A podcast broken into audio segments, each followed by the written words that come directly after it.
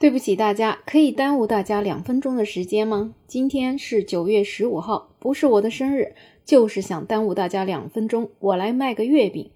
月饼放心上，事业蹭蹭上。以上呢是一个五星级酒店的工作人员啊，在朋友圈卖月饼的文案。那么这半个月以来啊，他每天都在朋友圈吆喝着如何卖月饼。其实这也不稀奇啊，每到中秋节前夕啊，这朋友圈卖月饼的人一定不会少。相信你的朋友圈至少也会出现一个两个。那么月饼作为我们中秋节的一个传统食物啊，在中秋节来临的时候，也是有很高很高的销量的。可惜不知道为啥，今年呢，很多人却观察到了一些不寻常的现象。有很多网友就发现啊，送月饼作为礼物的人也变少了，而且呢，各种企业、酒店、经销商等等这些团购的订单也是大幅度减少。有一位长沙糕点店的老板透露呢，企业客户裁员的影响导致了团购订单减少了一半。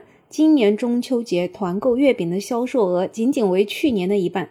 另外呢，根据一些数据显示呢，今年八月中上旬在京东平台上销售的月饼数量累计为九点一万家，同比去年同期下降了约百分之四十三，销售额呢是五百五十万，同比去年下降了百分之五十五。那么这个数据啊，也是进一步印证了今年月饼市场的不景气。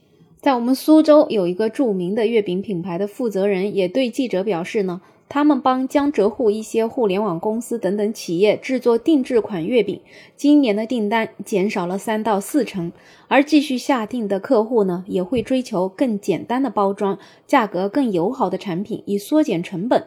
同时呢，这也是应对月饼包装的新规定。那么显然啊，现在这个月饼销量确实是卖不动了。那么到底是为啥原因会让它卖不动呢？我想其中最重要的一点啊，可能真的就是经济不景气了吧。这种大订单、团购的订单少了之后，一下子就冲击了月饼市场。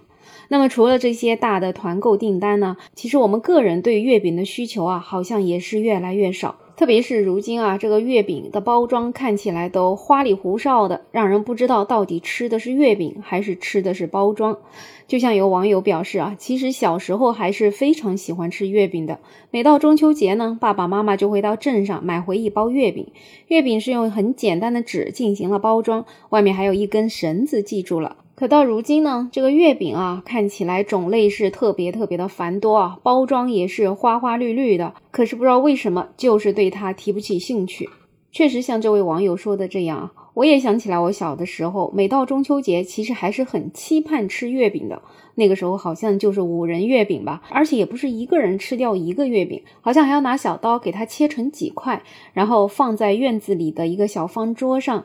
敬完了月亮之后呢，这个月饼啊，一家人就可以分着吃了。所以对我来讲，要说月饼它到底有什么好吃的呢？我想就是回忆中的那个月饼，可能才是最好吃的吧。当然还有很多人啊，现在他们不愿意吃月饼啊，也是因为现在的人啊，越来越注重健康的生活。对于食品的健康因素呢，也会更加的关注。那么月饼啊，它可是一种高糖、高脂肪、高热量的食品。那么月饼跟健康生活啊，简直就是毫不搭边。所以现在有越来越多的人呢，出于健康的考虑，也会减少对月饼的购买。而就我自己来讲呢，我觉得除去健康的因素啊，这个月饼确实也是太甜太腻了。真的吃个一口都感觉有点撑得慌，何况是那一整根月饼呢？